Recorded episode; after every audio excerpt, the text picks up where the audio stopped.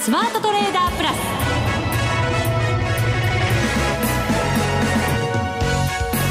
全国のリスナーの皆さんこんにちは。内田まさです。ここからの時間はザ・スマートトレーダープラスをお送りしていきます。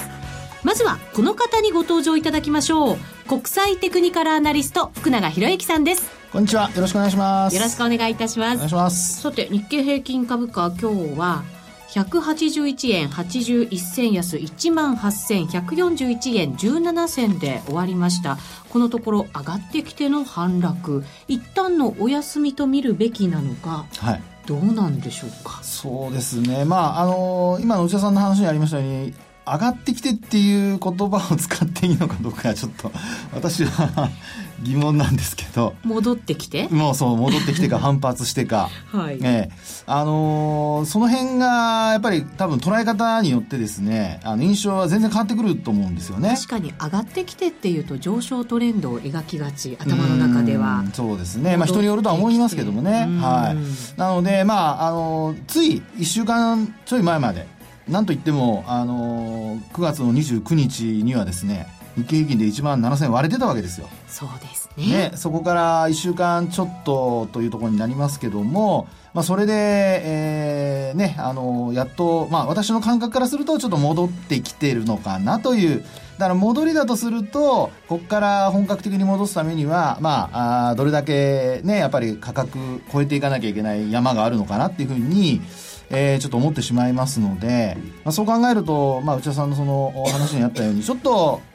えー、一服というのはですね戻りの途中の一服というのが、まあ、私の感覚ですかね。はい、後ほどまた伺おうかなと思ってるんですが、はい、小売のあたりの決算が出てきて、はい、洋華堂現役、はい、なのでセブンアイが下方修正だったりとか、はい、ユニクロの決算が良くないとかなんか期待が集まっていた内需の部分、まあ、全部が内需ってわけじゃないですけどね、はい、そのあたりがなんとなく暗雲立ち込めてきたのは嫌な感じですよね。いや本当そうですよね。それからあとあのまあ昨日ですかね。あのインバウンドでよく言われているあの米表が昨日はちょっと売られたりだとかですね。はい、あとラオックスなんかも昨日は下落したりだとかしてますし。えーまあ、いわゆるその内需っていうのはインバウンドをあの、まあ、プラス材料としてですね買われてきたわけなんですが、まあ、ちょうど今日から中国上海市場がこうスタートしてですね国慶節もまあ終わって、えーまあ、正常にというか休み明けということになってるんですけども、まあ、そうした中でその今内田さんの話にあったようにちょっとこう業績がね、えー、どちらかというとそのまあ、あ国慶節のそのインバウンドに対する期待がもう休みが終わりましたのでそろそろ売ろうかなっていう時に、うん、そういう話がね決算発表が出てきているので、まあ、ちょっとですねタイミング的にはあんまり良くないなと。本当良くないタイミングだなと思いました、うん、本当ですよね、うん、まあ期待してる人からするとここでもう一回持ち直しっていうねえー、そういうこう期待もちょっとあったかとは思うんですけどね。はい。はい、さあ、そして今日は番組の中で月1ゲスト、マネックス証券チーフストラテジストの広木隆さんにもご登場いただく予定です。はい、マーケットについて幅広い視点でお話しいただきますので、どうぞお楽しみに。それでは番組進めていきましょう。この番組を盛り上げていただくのはリスナーの皆様です。プラスになるトレーダーになるために必要なテクニック、心構えなどを今日も身につけましょう。どうぞ最後まで番組にお付き合いください。この番組はマネックス証券の提供でお送りします。スマートトレーダー計画、よーいドンザ・スマートトレーダー計画、用意ドン。ここからは福永さんの相場解説、まだまだいただきます。さあ、はい、その小売のあたりの嫌な決算が 出てきた今日、この頃。ねえ、まあ、あのー、期待が高いとですね、例えば、あの、昨日、一昨日でしたかね、あのー、良品計画が決算発表を行って、はい、これも情報修正したんですけど、昨日売られたんですよね。うんで、まあ、こうやって見ていくと、業績面では決して悪くはないんですが、まあ、流れとしてですね、あの、どちらかというと利益確定的なこう売りに押されてしまうと、あの、いいものもなんかあんまりよく見えなくてですね。で、なおかつ、今のね、冒頭の話にありましたように、内田さんの話にあったように、やっぱりそこでね、あの、実際に決算があまりよろしくないっていう話になると、あれ、次から出てくる会社もね、ひょっとしたら同じように決算あんまり良くないんじゃないかなって思っちゃいますよね。となると、これまた今度あの、時給に悪影響を与えてくるってことになりますので、はい、そうなるとですね、結果的に、あの、まあ、あ評価、本来評価されるべき、えー、業績がですね、えー、どちらかというと、こう、なんか割り引かれたような感じになってしまって、うん、で、結果的にその評価が低くなると。まあ、相対評価っていうことで言えば、本来、あの、輸出関連株とかね、えー、そういったものも本来はもっと評価されてもいいはずだとは思うんですが、まあ、結果的にその中で、えー、まあ、生き残っていたというか、評価、高評価で、評価が高い方だった、えー、内需関連株が少しこう、頭打ちになってきているっていうようなことを考えますと、これから、あの、次は、今小売りですけども、そのうち今月下旬から、あの、輸出関連株3月期決算企業にこう、今度シフトしますんで、まあ、そこで、えー、実際に、えー、どんな形になるかですよね。で、まあ、今回のケースで言うと、先にこう、小売りだとかの決算が良くて、で、まあ実際に良かったんですけど、まあ、利食いが先行していると。で、逆に今度、輸出関連株は今結構売られてますから、はい。ね。まあそういう意味で言うと、そこから逆に今度、決算悪くてもっていう買い戻されるっていう考え方もなきにしもあらずなので。主役が変わる。そうですね。という意味ですね。えー、で、あの、今日の、あの、そうですね、業種別指数を、あの、皆さんちょっとご覧いただくとわかるんですけど、あの、海運だとかですね、あと、それから鉄鋼。まあ、このあたりが、例えば中国の経済が良くないとか、あるいはその資源の価格も低くてですね、えー、海運なんかですとやっぱり単価がこう、まあ船のですね、一回積んでこう、運賃の単価がこう低くなっているとか、まあそういう話があって、海運株、例えば最近ですと第一中央汽船がね、破綻したりだとか、まあ、そういうふうな話題ありましたけども、まあ、結果的に今日なんか見てますと、日経平均なんかは安くて、で、トピックスももちろん、あの、マイナスになってるわけですけど、まあ、その中で今お話したような海運が上昇率ですと、業種別33業種の中で第2位ですしね、はい、鉄鋼はベスト5の5位ですし、えー、なんかこういうとこ見てますと、あと資源株もね、石油とか石炭も今日はあのプラスで終わってますけど、こういうの見てますと、やっぱりちょっと、まあ、主役が交代するとまでいくかどうかわかりませんけども、もちろんここで業績良ければ、まあ、いいっていう期待もちょっとないと思うんですけどね、海運なんかに関して見ると。このなんか業種別見てると、はい、買い戻しうん、って感じですね。そうですね。ザ買い戻し。さすが、内田さんその通りです。えー、の私もそう思いますね。ですから、やっぱ顔ぶれをね、あの、やっぱ毎日見ていると、今のような、こう、違いとかですね、あるいはその変化っていうのは分かってくるので、見えてくるようになりますので、まあ株に関してはやはり今お話したような、あの、買われてる銘柄が、買われていた銘柄が少し売られる展開になって、で、逆に今度は売られていた銘柄が買われる展開になってきていると。いうところですから、これって、まあ、あの、そうですね、いわゆるそのリターンリバーサルって言葉聞いたことあると思うんですけど、はい、あの、一方売って一方買うっていうですね、まあそういうトレードをやって、で、それを今度、あの、今話にあったように返済するというね、リターンリバーサルという、そういう、まあリバーサルというのは元に戻す、返すというような意味合いになりますけども、まあそういったですね、えー、トレードが、まあ今ちょうど決算発表の前になりますから、まあ氷は、あの、決算発表も今進んでますけども、まあそうした中で起こっている可能性があると。そうするとこれをまた話を元に戻してですね、全体相場で考えると、あの、まあ、戻りの途中で、今、そういったこう、リターンリバーサルになってるとなれば、相殺されることになりますから、そうなると、まあ、結果的に一服というようなですね、まあ、そういう背景になっているのではないかなという感じはしますね。ここから注目すべきは、やっぱりその個別の業績。はい、そうですよね。で、業績なんですけど、やっぱり期待値が高いところは、それこそ先ほどお話した良品計画のようにですね、売られてしまうっていう傾向がこうありますので、えー、まあそう考えるとですね、期待値の低い銘柄で、やっぱり今回変化するかどうかですよね。で、あと全体相場を、その、まあ、牽引するような、あの、えー、テーマだとか、あるいは力になってくれるかどうかって考えると、これはなかなか今見る限りちょっとこう、なかなか思いつかない方の方が多いと思うんですよね。ですから、ここで、やっぱり本当に、まあ、牽引役になってくれる期待を持てるとすれば、まあ、月末にはあの、日銀の金融政策決定会合も、まあ、こんなこと言うとまた怒られるかもしれない。またそこ期待ですか？もうね、本当にね。だってやる意味があるのかね、ねやって効果があるのか。ねえ、またね、ちょっと疑問ですけど。会計見てもね、もう本当にもうのらりくらりと、さすがに黒田さんっていう感じですけども。ねえ、はい、もうなんか、ぐりぐりしてやりたくなりません？いやいや、怒られそう今内田さん共感した人が、ひょっとしたら何百万人いるかもしれませんね。そうですかね。このリスナーの中には。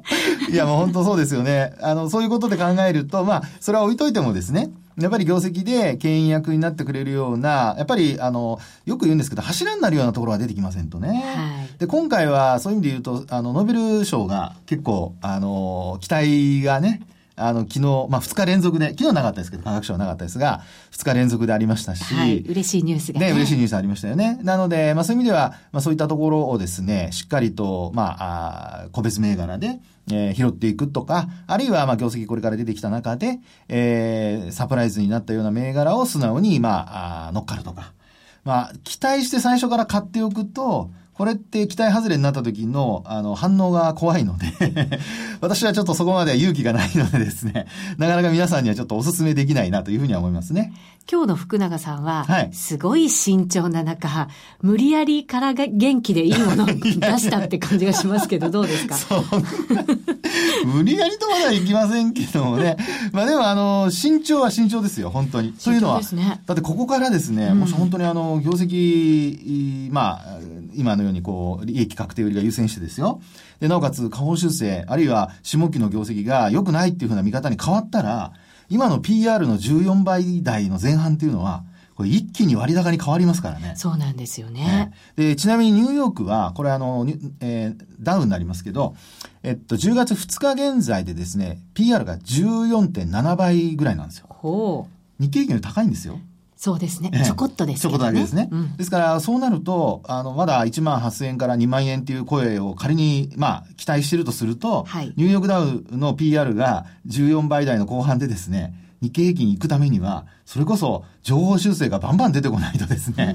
なかなかこれは難しいと思いますよね。そうですねはい。相当なパワーが必要なんですね。うんねですから、まあ、そういう意味で考えますと、やっぱり決算発表の前に、はいえーこう全体を押し上げるっていう効果を期待できるのは、まあ、例えば、あの、さっきお話したように、テーマというようなことに柱になるようなものっていうことになるんでしょうけど、まあそのあたりがやっぱりなかなか見えてこないっていうね。で、ただ、あの、TPP が一応、あの、まあ、大筋合意とはいいうことになりましたので、まあ、そういう意味では、あの、テーマとしては今後何かこう、そういうう TPP 絡みの、あの、話題でですね、えー輸出がこう促進されるとか、あるいは、あの、まあ、海外から日本に入ってくるものでも、何かしら、あの、日本企業にプラスになるとかね。まあ、そういうふうなことになってくれば、まあ、そのあたりはやっぱり底上げにはつながっていくとは思いますので、まあ、マイナスになる企業とか、あの、いろいろ言われているところもありますから、まあ、そういう意味では、あの、TPP の影響が、まあ、自分の持っている株、あるいは買いたい株にどんな影響があるのかっていうのは、まあ、少しやっぱり、あの、見ておく必要がありますよね。はい以上、スマートトレーダー計画、用意ドンでした。これまでこんな FX はなかった。ついにマネックス証券から革新的な FX 取引プラットフォーム、トレーダブルがリリースされました。トレーダブルはデンマーク初の全く新しい FX。使いやすい操作性はもちろんのこと、豊富に用意されているアプリをトレーダブルにダウンロードすることで、お客様の思い通りのツールやサービスを使用できます。世界中の開発者が提供するアプリを使って、自由自在にお客様の取引スタイルを実現。最低取引単位は1000通貨単位だから、少額でもお取引が可能です。リスクが心配な初心者の方でも始めやすい。また、米ドル円やユーロ円などの主要通貨から、高金利通貨の5ドル円や南アフリカランドまで、豊富な13種類の通貨ペアを取り扱っています。口座開設のお申し込みは、パソコンやスマートフォンからマネックス証券で検索。まずはトレーダブルの使い勝手を堪能してみてください。今すぐお申し込みを。トレーダブルのお取引に際しては、証券総合取引口座とトレーダブル口座の開設が必要です。FX 取引では元本損失、元本超過損が生じる恐れがあります。お取引の前には、当社ウェブサイトに記載の契約締結前交付書面などを必ずお読みください。マネックス証券株式会社金融商品取引業者関東財務局長金賞第165号。みんなで参加今週のミッションここからはみんなで参加今週のミッションのコーナーです。第21回 FX ダービーが現在開催中。まもなく終わっちゃうかもしれないぐらいまで来ましたよ。ねえ、はい本当に、あのー今回結構皆さんも頑張っていただいているかとは思うんですが、はいただ選ぶ通貨によってですね、だいぶ、あの、多分成績が分かれているのではないかというちょっと気がしますが。ドキ。その通り、おっしゃる通りです。ねえ、はい本当に今回は結構そういう意味では、あの、通貨ペアをどれを選ぶかによってですね、はい結構皆さん、えー成績分かれていると思いますので、差がついていると同時に、い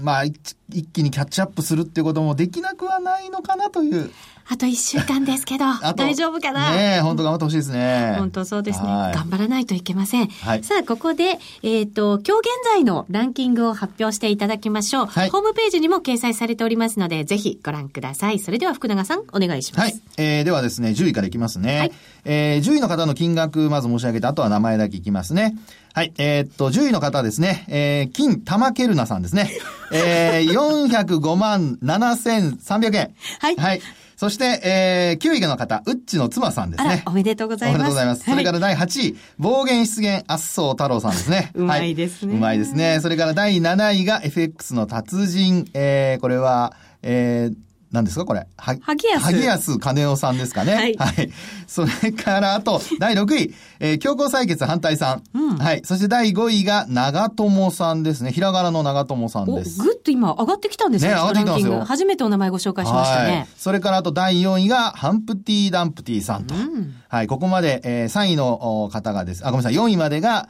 えーお話ししましたが、4位の方が763万3058円と。はいいうところで760万円超えておられますね。はい。はい。そして第3位いきます。えー、3時のおやつさん。はい。この方も常連ですね。はい。えー、この方はなんと1129万5038円と。素晴らしい。はい。そして第2位がカタカナのアリスさんですね。えーこの方なんとですね、1911万7730円この一週間でまた伸ばしました、利益。伸ばしました。そして第1位の方がすごい。えー、チェブラーシカさん。なんとなんと。ハテナが最後につきますいや そうですね。あったついてますねチェブラーシカ？チェブラーシカってこうね、可愛らしくね、内田さんに言わなきゃダメですね。失礼しました。で、金額なんですけど、えーこちらの方は2118万はい1827円と。すごいですね。2000万円以上はい。動かないと言っているにもかかわらず、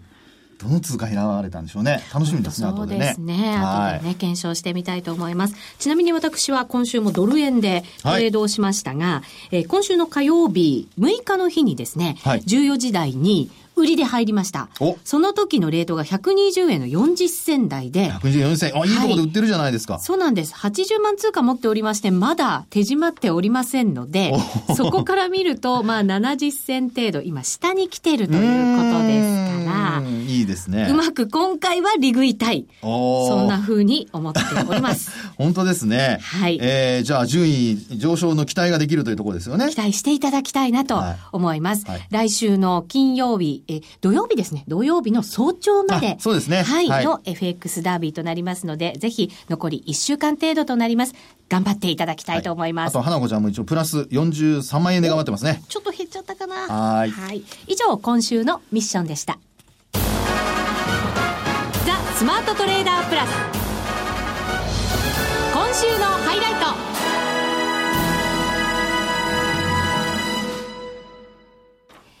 それでは、ここからは、ザ・スマートトレーダープラス今週のハイライトです。ゲストに、マネックス証券、チーフストラテジストの広木隆さんをお迎えしています。広木さん、今月もよろしくお願いいたします。よろしくお願いします。前回ご出演いただいたのが、はい FOMC の直前でしたよね。そうですよねね難しい時期にご出演いただいて。そう、すごくね、あの、今年最大のビッグイベントなんてね、あの、言ったんですけども、はいそこからちょっとね、だいぶ様相が変わってきましたよね、その後。おやはり、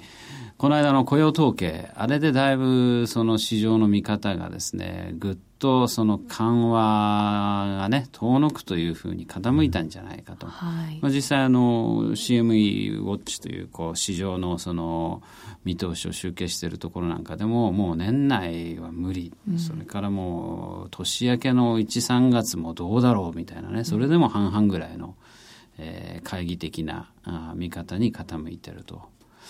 だからまあそれで逆にニューヨークの株なんかもですねある意味じゃああの早期の利上げがないんだっていうことでぐんぐん戻してる結構楽観的ですよね。そう考えちゃうんですけど。というふうに見えるけど、ええ僕はそうじゃないと思いますよ。ええ多分その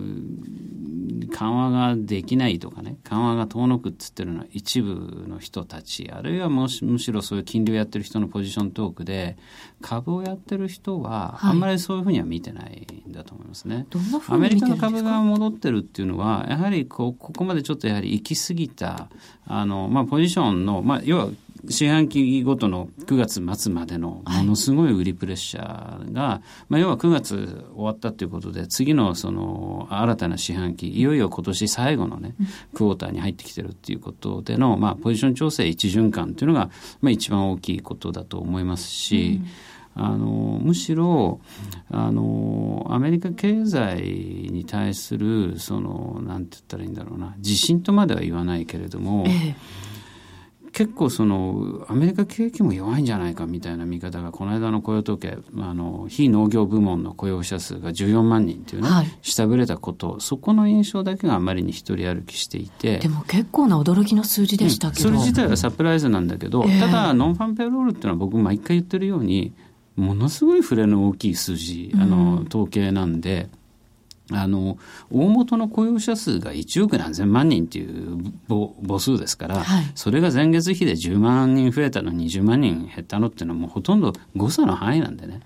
でそれが、えー20万の予想に6万人足りなかったなんていうのはほとんど誤差の範囲ですよ。そうすると前月、前々月もまあ下方修正されたの下方修正はされてるんもですけれども同じように考えればいい。ただね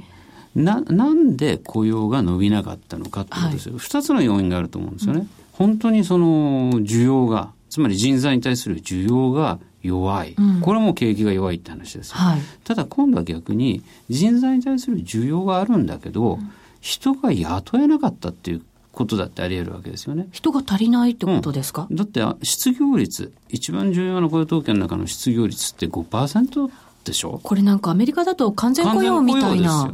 っていうことなんですね。ええで、あの、ヘッドラインでは、ノンファンペロール14万人台。で、雇用えー失業率5.1%、前月比横ばい、ですけど、失業率ってもっと小数点3桁まで出てるんで、それ見ると5.0いくつって、さらに低下してるんですよね。ということはもう雇用、失業率が完全雇用に近づいていく中で人が思うように雇えなかったから雇用が伸びなかった雇用者数が伸びなかったっていうふうにも捉えることができるんですよ。積極的な、うん、それが証拠にね、いわゆるその講義の失業率っていう U6 失業率っていうそのパートタイマー、はい。本来は、あの正社員になりたいんだけどパートタイマーに甘んじてる人たちを入れた講義の失業率っていうのは10前月の10.3から10.0へ一気に0.3も改善してるんですよ。それから27週以上失業にある長期の雇用者数もぐんと減ってる。すなわちまあ、ちゃんとしたっていうと変な言い方になりますけど、普通に人雇おうと思っても完全雇用でうまくその雇えないと。き要はミスマッチが起きてるわけですよね。企業側の求人とあの応募者の間で。だからパートタイマーから正社員に転換させた。あるいはもうずっとその失業してた人も雇えるようになった。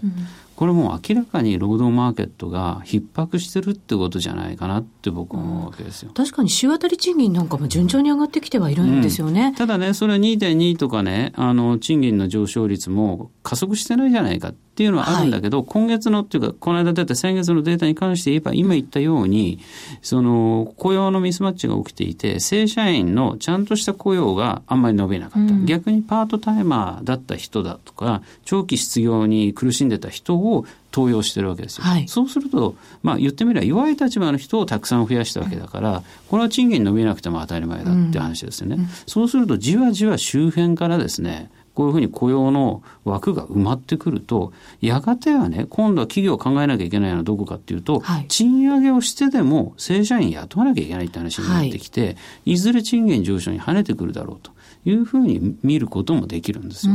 そう考えると、この間の失業率、あの、雇用統計で、失望っていうのはね、僕は早計なんだろうと思う。だからこそ、アメリカの長期金利は下がってないですからね。はい2%鉄板で守ってて、そこからじりじりっと上がっちゃってるわけです。だから、あの失業率、あの、雇用統計が出て、アメリカ経済の先行き不安ということだったら、今頃長期金利は2%割ってますよ。そういうふうに金利が下がる中で、アメリカの利上げが遠のき、それで株が上がってんだったら、これはもう金融緩和が遠のいた、当面できませんっていうことで、また緩和期待の株高と言えると思うんですけど、はい、長期金利も上昇する中で株が上がってるっていうのは、あんまりそんな景気は弱くないっていうことだろうと思いますね。うん、はい。アメリカ、その景気に対する不安感というのが一つあって、うん、もう一つがやっぱり中国ですかね。うん、これもやっぱり景気後退期が長引くんじゃないかっていう見方も結構ありますね。まあそれはね、ずっと長引きます。それで言うんだったら。長引きますよくならないです。だからこれはあの市場が、あの、認識を変えるしかないんですよ。あの、つまり今言ってる議論っていうのは、景気循環の中の公共不況っていう議論と経済成長率っていうものがごっちゃになってるんですよね。はい、これ経済成長率っていうものは中国はずっと低下していきますよ。うん、この先浮上することなんかないですよ。だって経済構造が変わっちゃってんだから。はい、昔みたいに安い賃金でたくさん物作らせてね輸出で稼ぐっていうものから、うん、もうみんなその豊かになっちゃってる人がたくさんいるわけです、はい、だからそれが爆買いで日本にインバウンドで押し寄せてきてるわけですよね。だこういう人たちがまあ、消費をしてそういう内需主導の経済に変わろうとしてる矢先。なのでこの高い経済成長率というのはどんどんどんどんこの先も落ちてきます。それとこういうふうに景気がいいとか悪いとかねこう循環しているものってのはまた別な話なので、うん、だからよくその中国があの経済対策を打たないと景気が良くならない、はい、あるいは中国の景気は上向くまでダメだとか言いますけどそんなこと言うんだったらあの上向きっこしないですよ。それは。もうこういうものだとそうそうそう。思わないといけない。いやだからこれはね、はい、あの昔ね身長が例えば中学生の頃とかね、はい1年に10センチぐらい伸びるじゃないですか。はい。内田さんとか今でも伸びてんじゃないかと思うけど、僕この間、縮んでるかもしれない。この間測ったらね、去年に比べて5ミリ減ってるんですよ。本当ですか、えー、僕らもうこう身長が縮む時代になって、えー、これ日本の経済そうじゃないですか。GDP マイナス成長だから。うん、だから昔1年に10センチも身長伸びてたんだけど、だんだん高校生とか大学生になると伸びなくなってくるんですよ。うん、でもね、中身はしっかり蓄えてますからね。その通り、その通り。だから、内需です、内需。それがやっぱり、あのー日本にインバウンドで来て、物たくさん買ってるっていうふうに変わってきてる、やっぱ経済の中身が成長してるっていう、成熟してるっていうことなので、そっちを捉えるべきなんでしょうね、うん、話題になった李克強指数でも測れないんじゃないかってそういうところはねなんか今言われてますもんね。日銀の単価もあんまり良くなくって。それもね結局良くなかったのは大企業製造業だけで、はい。えー、大企業非製造業は逆に24年ぶりの高水準ですから景況感はバブル期以来ですよ。だからこれは全部ね今言ったように中国は製造業をどんどんどんどん縮小して内需主導に変えてる。サービス産業とかすごくいいんですよね、はい、実は。これと全く同じのが全世界的に来てる。日本もそうだしアメリカもそうだしグローバルに今製造業はダメ、だけど非製造業サービス業はそこそこ堅調、こういう構図がねずっと続いてるんで、単純に中国景気が減速してるっていうふうに一括りにしない方がいいと思うんですよね。まあ、何を成長と捉えるかっていうところがこれからその考え方が変わってくる可能性もありますよね。ねはい、えー、今日は月一ゲストマネックス証券チーフストラテジスト広木隆さんをお迎えしました。ありがとうございました。ありがとうございました。さあ、そろそろ番組もお別れの時間が近づいてきました。はい、FX ダービーも残り1週間ということになりますのでね、はい、最後の花火ドーンと打ち上げて 頑張っていただきたいいやいや本当にですねあの金額的にはねまだ十分キャッチアップできる、はい、今週ね、えー、いきなり顔を出してた、えー、っとお名前長も長友さんもいますからね、はい、はい、それでは今日はこの辺りで失礼いたします。皆さんまた来週。ま、来週。この番組はマネックス証券の提供でお送りしました。